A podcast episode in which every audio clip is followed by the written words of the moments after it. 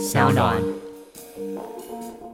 生命里经常会有各种相逼，不留余地。有时候叛逆是保护你安然长大的契机。嗨，欢迎来到我的森林，我是很可爱又很可口的海苔熊。海苔熊心里话，在这里陪着你。各位听众朋友，大家好，欢迎回到海苔熊心里话，我是海太熊。我想要邀请大家在这集开头呢，心里面先想象一个屁孩的形象，然后这个屁孩呢，总是不断的霸凌别人，对家人很不尊重，而且没有礼貌，甚至呢还想要威胁杀死他的爸爸。如果你不小心遇到这种小孩，就你刚刚想象这个小孩，那你内心的感觉会是什么？好，想好你的感觉了吗？啊？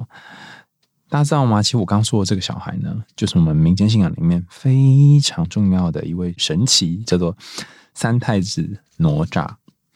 不知道大家有没有想过哈，就是这么顽皮的人，为什么后来会变成我们祭拜的对象？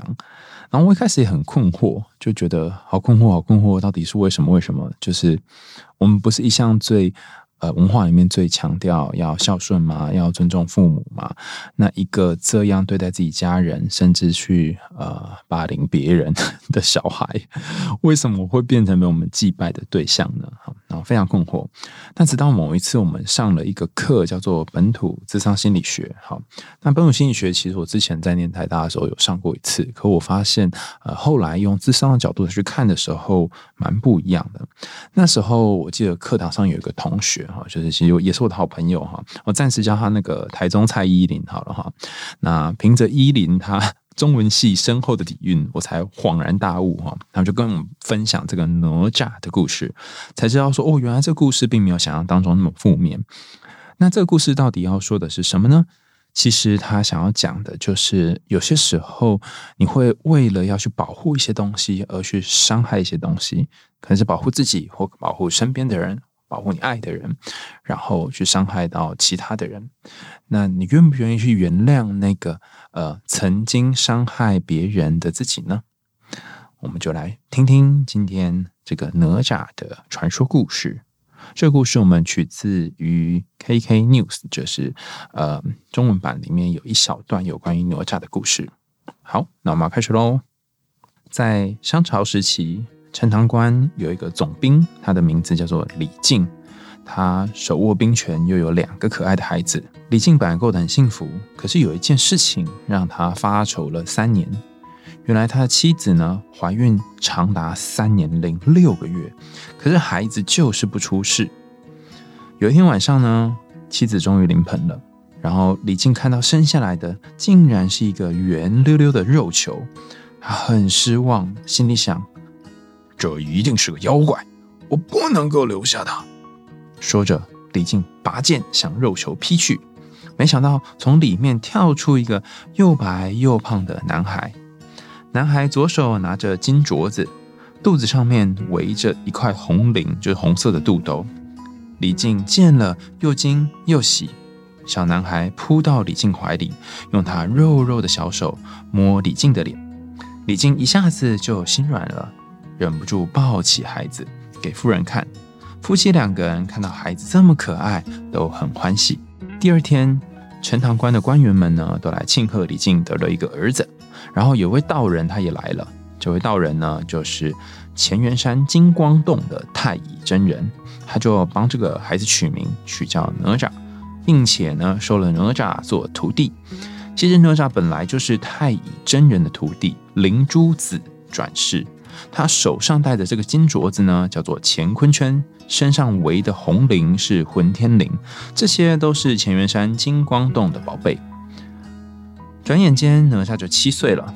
这年的某一天呢，天气超级热，热爆了，他就跑到九湾河里面去洗澡。这条河直通东海，哪吒拿着他身上那个混天绫，在河里面晃晃，立刻掀起大浪。把东海龙王的水晶宫搅得东倒西歪。龙王命令巡海的夜叉呢到河面查看。夜叉来到九湾河，一看是一个娃娃在洗澡，举起他的大斧就砍下去。哪吒摘下手上的乾坤圈，念了咒语，乾坤圈立刻变成一个超大的金色圈圈，然后向这个夜叉飞过去。夜叉不知道乾坤圈的厉害，还笑嘻嘻的伸手去接，只听见“哐”的一声，乾坤圈打在了夜叉的头上，他两眼一翻，当场一命呜呼。龙王听说夜叉竟然被打死了，命令三太子，就是龙王的三太子哈，前去捉拿哪吒。然后这个三太子哦，龙太子呢，就是很生气的说：“小孩为何打死我家东海夜叉？谁谁让你们这些妖怪欺负小孩？”哪吒嘟着嘴不高兴的说。结果他们三句话没说完就打了起来。这个龙三太子呢就用剑，然后哪吒呢用乾坤圈，他们打了几十个回合还是没有分出输赢。哪吒急了，他嗖的一声扔出乾坤圈，又是哐当一声，这个乾坤圈呢刚好又砸在龙三太子的头上。龙三太子呢眼冒金星也挂了，两个人都领便当哦，夜叉跟龙太子都领便当。那虾兵蟹将们呢也就就是冲过来想要围殴之类的。就这个哪吒呢，就挥起混天绫，在海水当中轻轻一搅，这一搅呢，可不得了，霎时间海水就像着了魔一样，昏天暗地的摇晃起来。虾兵蟹将们一个一个都像喝醉一样，在海水里面翻来滚去。虾兵蟹将们吓得连龙太子的尸体都没看一眼，就急忙的逃回了龙宫。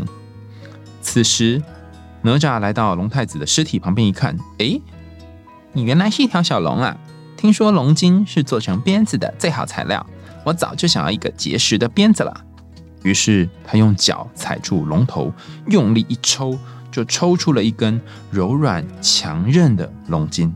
东海龙王得知儿子死得这么凄惨，气得暴跳如雷，立刻叫西海、南海和北海三位龙王带着虾兵蟹将，把陈塘关围了起来。要求李靖把儿子哪吒交出来。此时，哪吒正在后院一间小屋里面搓那个龙筋，大家记得吗？他从那个三太子身上拿的龙三太子身上拿那个龙筋，然后想要做成鞭子。龙王见了呢，拔出宝剑向哪吒刺了过来。哪吒勇敢的取下乾坤圈应战。住手！住手啊！闻讯赶来的李靖呢，他听到了，哎呀，很怕得罪龙王，在旁边焦急的大喊。龙王和哪吒大战了几回合，才知道，哎呀，哪吒的法宝果然真是厉害，不敢恋战，只好气冲冲地说：“呃，老夫捉不了你，我要到天庭的玉皇大帝那里告状。”李靖夫妇胆小怕事，龙王一走呢，两个人便跪在地上抱头痛哭起来。哪吒不想要连累父母，于是跑去向师傅求救。太乙真人早就知道东海龙王不是个好东西，他每年都发大水淹死很多人，有时候又会让一些地方很多年都不下雨，所以就决定帮助哪吒。他给了哪吒一道隐身符，并且告诉他隐身的秘诀，让他去制服东海龙王。哪吒听了师傅的吩咐，立刻向南天门赶去。到了南天门，哪吒拿出隐身符，施展了隐身术。东海龙王根本就看不见他。此时，哪吒举起了乾坤圈，哐当一下又把龙王击倒在地。顿时，龙王现出了原形。哪吒揪住龙王问：“你还敢不敢告状？”龙王气得发昏，说：“你你竟敢打我！我我我非告状不可！”哪吒见他嘴硬，就揭去他身上的鳞片，痛得龙王哇哇大叫。一直喊啊！饶命啊！饶命啊！贤侄饶命啊！哪吒怕龙王逃走，就施展法术，把龙王变成一条小蛇，藏在衣袖里，带回家去。回到家，哪吒把事情跟李靖一说，李靖一见到自己的儿子又闯下滔天大祸，便严厉斥责说：“逆子，你才刚闯下一个祸，现在……”又把龙王给捉来，快，你赶快把龙王给放了。哪吒不敢违抗父亲的命令，只好把变成小蛇的龙王给放了。龙王一恢复原形，立刻狠狠地说：“李靖啊，你竟然纵容儿子，扰乱我的龙宫，杀掉我的孩儿，还捉住了我，让我蒙羞。现在我要约齐四海龙王去天庭告状，治你们全家的罪。几天之后呢？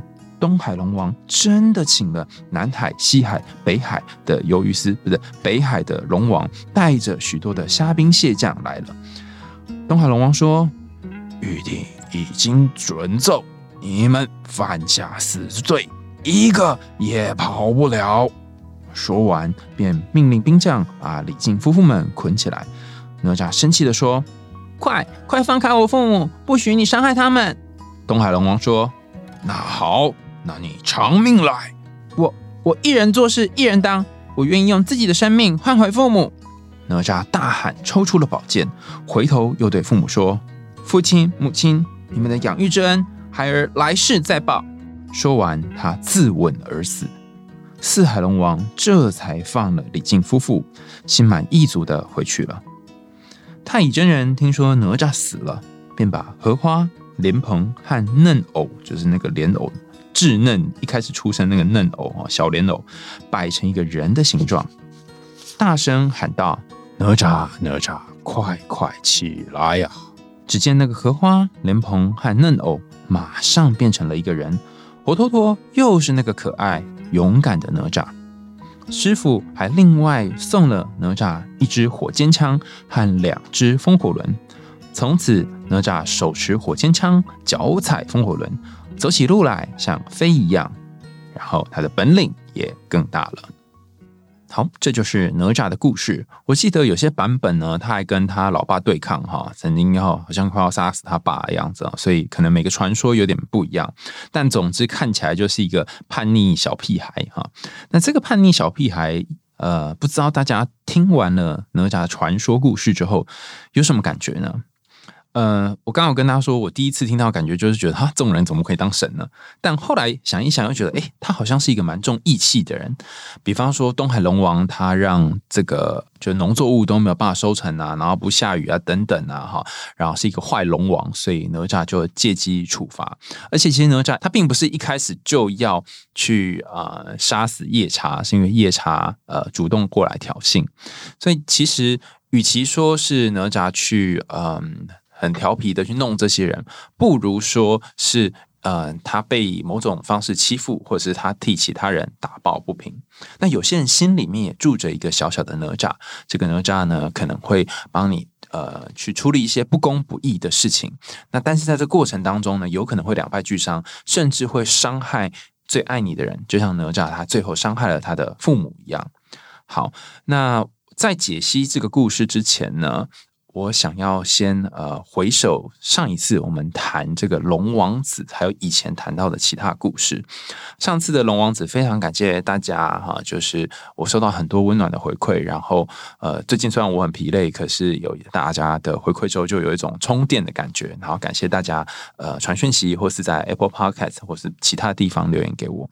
那同时呢，我也想跟大家说，就是今天讲的这个有关哪吒故事，房间还有很多不同解释的版本。那包含呃有许多的不同的宫庙啊、信仰啊，他们有不同的说法。那我只提供我的这个一方见解而已哈，因为故事本来就有很多不同的解读点。那上次的龙王子故事当中也是一样哈，也有很多解读点。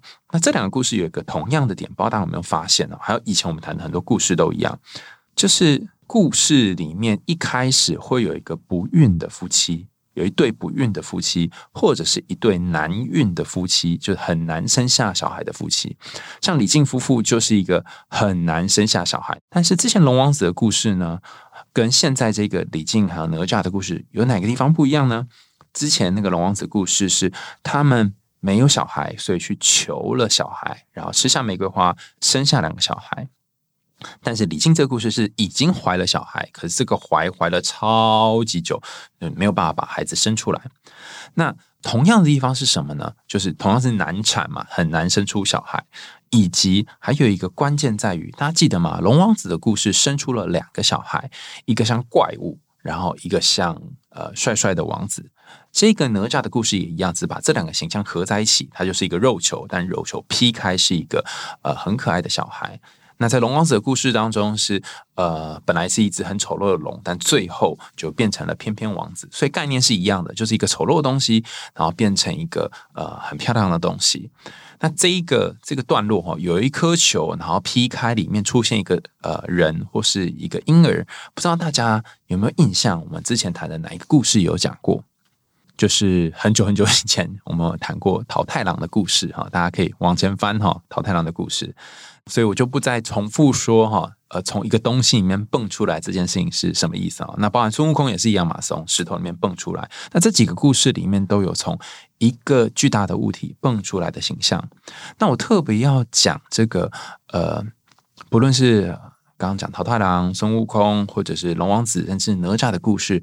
都是一个嗯，从其貌不扬或是看似很丑陋，甚至诶不是那么正常的东西里面，然后生出一个呃，可能有很多法力的、千变万化的，有很多呃力大无穷的这些东西。那这一段在讲的到底是什么呢？我不知道大家有没有过一种经验哈，就是你曾经觉得很愤怒、很愤怒，或是有好多好多好多的情绪，这情绪大到你自己都非常的讨厌它，可是你却无法把这东西弄不见。就像李静的呃太太，她没有办法把这个肚子里面的这个小孩肉球弄不见一样，她必须怀上三年半。那这个过程，它其实在讲的就是，其实你内在有一个很厉害的力量，甚至很强大的力量。这个强大的力量，你甚至还没有办法掌控，还没有办法好好的驾驭。然后，这个力量它可能出现的时候会伤害到很多人，但它的本性甚至它的利益是良好的。他希望能够帮助到一些人，他希望能够做一些事情，让这世界变得公平。啊，如果你没有好好运用它，可能就会造成滔天大祸，有点像浩克没有办法去一开始没有办法去呃控制他的力气是一样的。好，那我举两个例子来说明，呃，现实生活当中什么样的情况会发生这种情形。第一个就是我有个朋友，他就是刚我讲的这个状况，他呃有一个好大好大的愤怒，然后好大好大的呃情绪在他内心的深处。那什么时候会出现呢？当别人得罪他的时候，就会出现。然后一得罪这个，他就一定要把对方告到死，告到这个天昏地暗啊！真的他会花很多时间上法院啊，干嘛？那有好多次他也得到他要的赔偿。那我就问他说：这个过程当中，你要真的是这些钱吗？因为你花的律师费就已经呃超过你最后得到的赔偿。那他说：呃，因为他很小的时候呢，家人是不允许他反抗的，家人是那种高压型的管控，甚至连他。呃，吃饭的时候要一粒一粒这样子吃，你大家知道是有多悲惨吗？就是要这样子小心小心的，也没有到一，就是比如一小口，他不能吃太大口，吃太大口会被骂，然后不吃也会被骂。所以他在一个高压管控的环境底下，他非常羡慕，呃，就是有一些人能够有自在的生活。那他也经常内心有这个不公平的感觉，所以这个愤恨不平就住在他心里面一段很长的时间了。那等到他成年开始有一些力气去反驳别人的时候，他青少年的时候是把这些不平，就是内心的愤恨拿来去打同学。啊，找找朋友宣泄生气，这样哈。但年纪长大一点之后，就是有人只要找他茬或踩到他的线，他就会呃直接反击回去。那一开始是用呃这种暴力的方式，那后来开始学会用法律的方式。其实我觉得这个过程，它也是一个蛮大的进步。那。我记得刚认识他的时候呢，呃，有一次我就问他说：“哎，可不可以去你家玩玩具啊？你看我们认识的时间多少哈？那时候好像还流行什么一种嗯，什么太阳勇者之类，就说哎，可不可以去你家玩玩具？他说好啊，可是呃，你来我家有一个心理准备。我记得好像小学五六年级的时候吧。然后我问他说是什么准备？他说我爸妈会突然开门进来，然后他们不会敲门，所以你会被吓到。我说哈。那你家房门不可以锁吗？他说我家房门是不可以锁的，所以呃他们会突然进来。那我想都没有想过，就是一个人的家里面空间会被这样子随时的被侵犯，所以他那个愤怒甚至他压抑的这个感觉，其实在心里面很久，他很想要对抗他的家人，但他没有办法。那这个概念到现实日常生活当中，就长大之后，等于是有人只要侵犯他的界限，有人只要踩他的这个警报器，他就整个大爆炸，他的反应会非常剧烈，就像这个故事里面的哪吒一样，只要有这个不公不义的事情，他就会去呃抗争或反抗。那这一个有点像是正义斗士的角色呢，其实也是一个非常关键的角色。为什么呢？再讲另外一个例子，之前呃，就是我另外一个朋友哈，跟我刚刚前面讲这个朋友有一个类似的经历，小时候也是被家人管得很严，后来呢，他就加入了呃这个学运，那时候三一八学运的这个抗争的行列。那我就问他说：“为什么你会想要加入？因为这过程可能要在那边做好多天呢？”他说。呃，不公平的事情就是要争取这样哈。那我没有特别说呃参加或是不参加三一八学院是好或不好，但我想要说是这个人本身他就会去做好多好多这种呃不公不义啊、环保啊，然后甚至是社会运动的事情。那我就很好奇是什么东西在推动的他。他说，呃，有一天他在夜里哈跟这些社运的朋友们聊天的时候，他感觉到内心有一个火。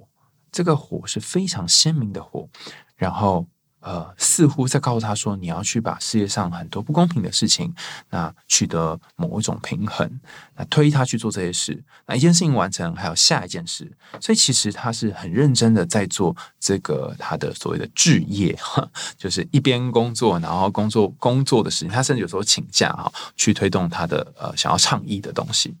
所以我觉得。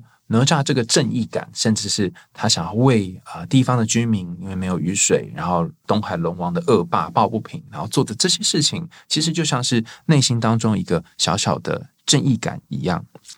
那在我们自己的生命当中，有没有可能，如果你不是像刚我讲那两个朋友那样，你有没有可能会有这个三太子哈，就是这个哪吒出现来保护你呢？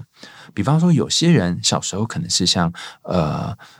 就我刚刚前面讲的朋友一样，他们会做各种方式限制长大。甚至我还有遇过一个朋友，他是他的爸爸啊，会很关爱他，很照顾他，很买他想要的东西给他，但是又很容易变脸。可能上一秒还非常的亲切，但下一秒就整个人暴怒。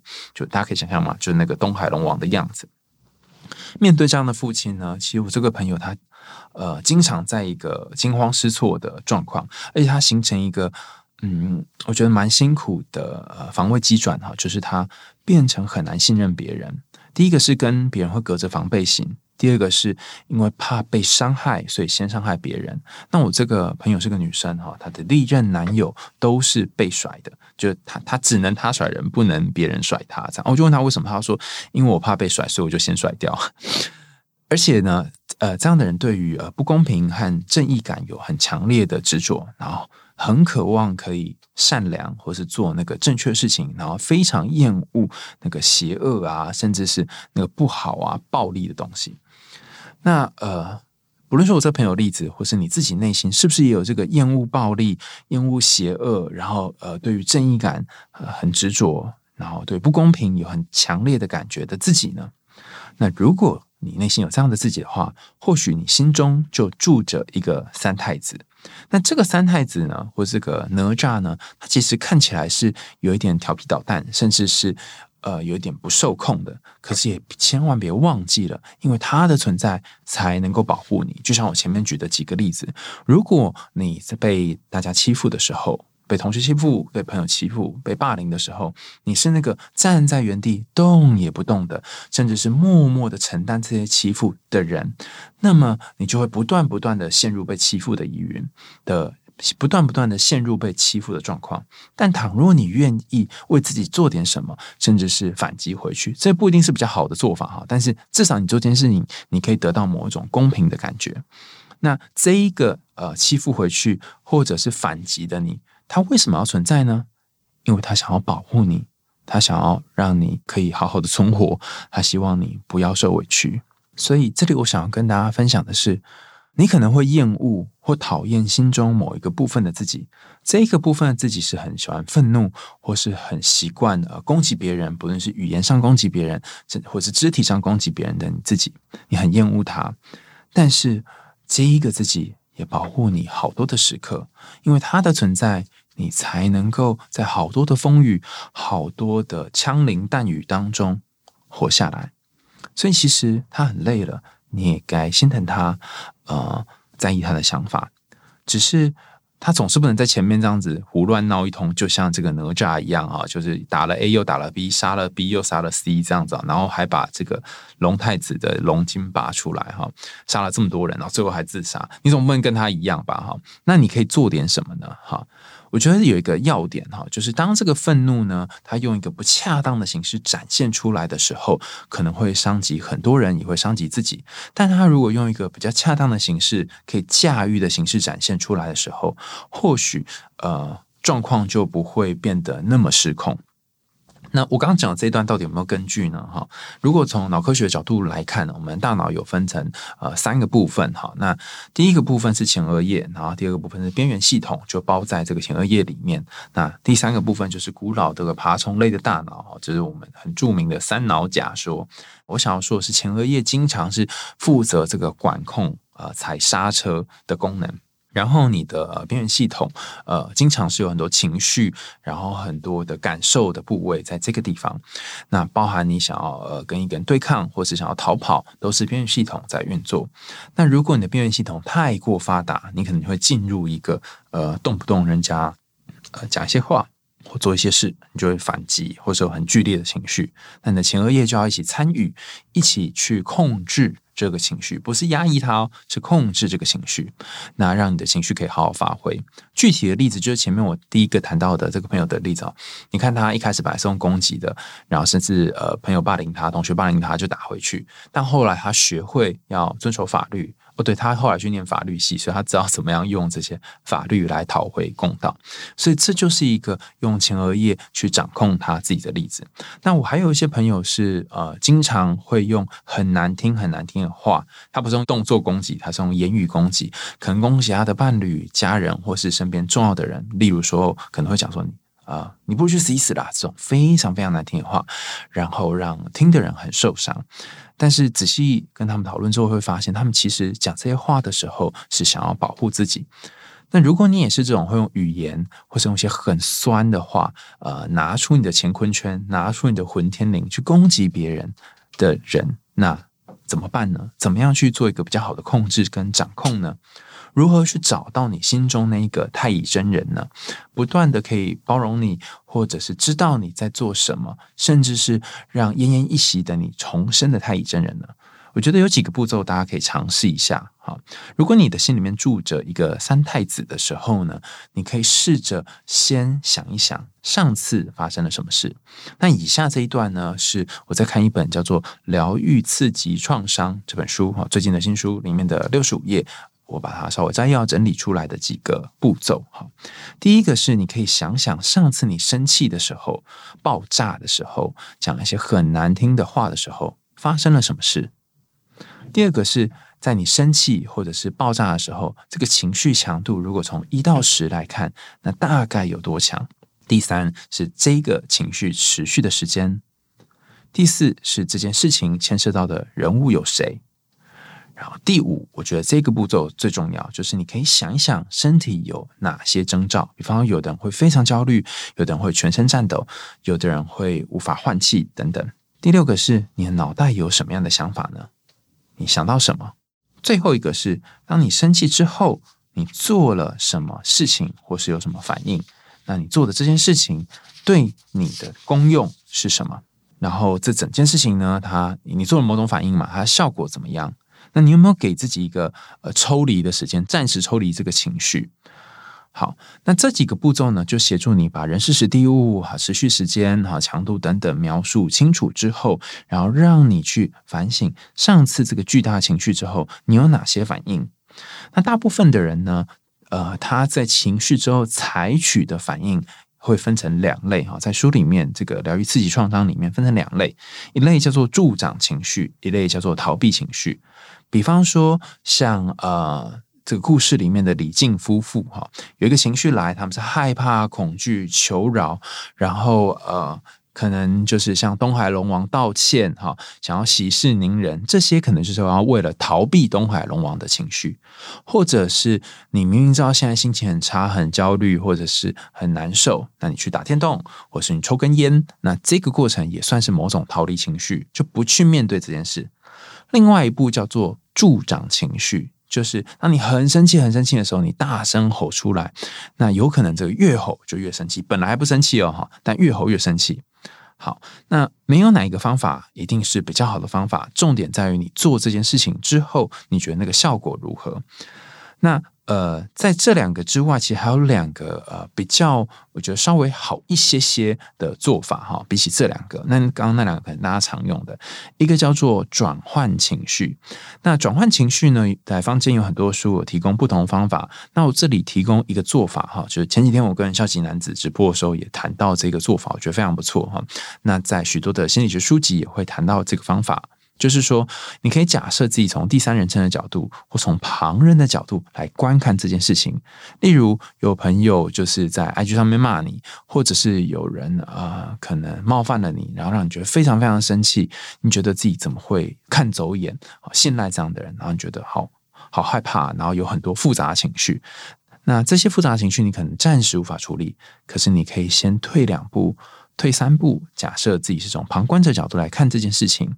那根据心理位移的这个方式呢，就是用拉远你的人称哈，从第三人称，比如说他今天被朋友欺负，他今天在 IG 上面哈跟呃朋友吵架了，用拉远的距离来讲这件事情，会比用第一人称我感觉怎样，或者我发生什么，会有比较理性的状态出现。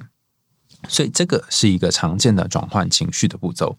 另外一个叫做管理情绪的步骤，那管理情绪有也有很多的方法哈，呃，其中一个我我可以提供给大家的方法是，比方说，当你好生气，或是当你觉得很不公平的时候，你可以做点什么，让你这个不公平或不舒服的感觉，倘若强度是十，然后变成是五，大家注意哦，这里不是变成零哦，是变成五哦，让那个不舒服感觉降下来。像上次我跟大家谈到，就是呃，我在录《龙王子》那集的时候，觉得好累，好累，快要累死了。然后那阵子可能就是压力蛮大的，因为又有论文，又有很多杂事要处理。那那个时候，我就经常会有一种呃很想吐的感觉，很恶心的感觉。那我就问我的老板哈，说：“哎，老板，老板。”那这个时候我可以做点什么？他说：“哦，你有几个选项哈，你可以吃一些呃，让你可以心情和缓的药，可以开给你。但另外还有一种做法是，如果很想吐，那你就直接呃去厕所催吐，或者是你就直接打嗝打出来，说哈可以吗？催吐不是一件很糟糕的事吗？哈，他说重点不在于你做了什么事，而是做完之后这个你有没有觉得好一点？于是下一次我在感觉到很恶心的时候，我不是压抑那个恶心，反而是自己让自己可以呃打嗝出来。”我发现一件事，诶，当我做这件事情之后，我就觉得好多了，而且我也不会有罪恶感。所以你可以想想怎么样管理你的情绪，让你的身体和心灵可以舒服一点。那最后你可以透过一些检核，呃，核对做这整件事情的感觉怎么样？呃，是不是下次可以再用同样的方式来应应跟面对？今天讲的这个哪吒的故事呢，其实谈的有一部分是你内在那个。嗯，可能会愤怒，可能躲在角落，你压抑不让他出来的自己。但当然，这故事还有很多的隐喻，比如说荷花、莲蓬啊，还有呃这个火尖枪啊、哈乾坤圈啊、混天绫等等，它可能象征不同的东西。比方说，大家如果仔细看这个哪吒身上的这些法宝们，其实就是象征我们沙盘和荣格分析里面常常谈的这个四大元素哈，就是地水风火，那各自各自有不同的寓意跟象征。如大家有兴趣的话，可以上网找找看。好，那最后想要跟大家做一个小小的感谢哈，感谢大家跟我一起包容上次那个好累好累的我哈，就录龙王子那集很累的我，然后也感谢那时候我这个脑袋实在是太不清楚了，很多人就回应讯息跟我说啊，那部动画啊，就是有那个黎明星的动画叫做《来自深渊》，那这部动画呢，我觉得非常的呃惊悚，但是也很好看，所以也推荐大家去看《来自深渊》这部动画。那今天的海棠心里话就到这里告个段落啦，感谢大家的收听，然后也谢谢大家一直以来的支持。我会呃好好的保养自己的身体，然后跟大家一起调节情绪，然后和焦虑还有内心的种种不平的感觉共处。我们下次见啦，拜拜。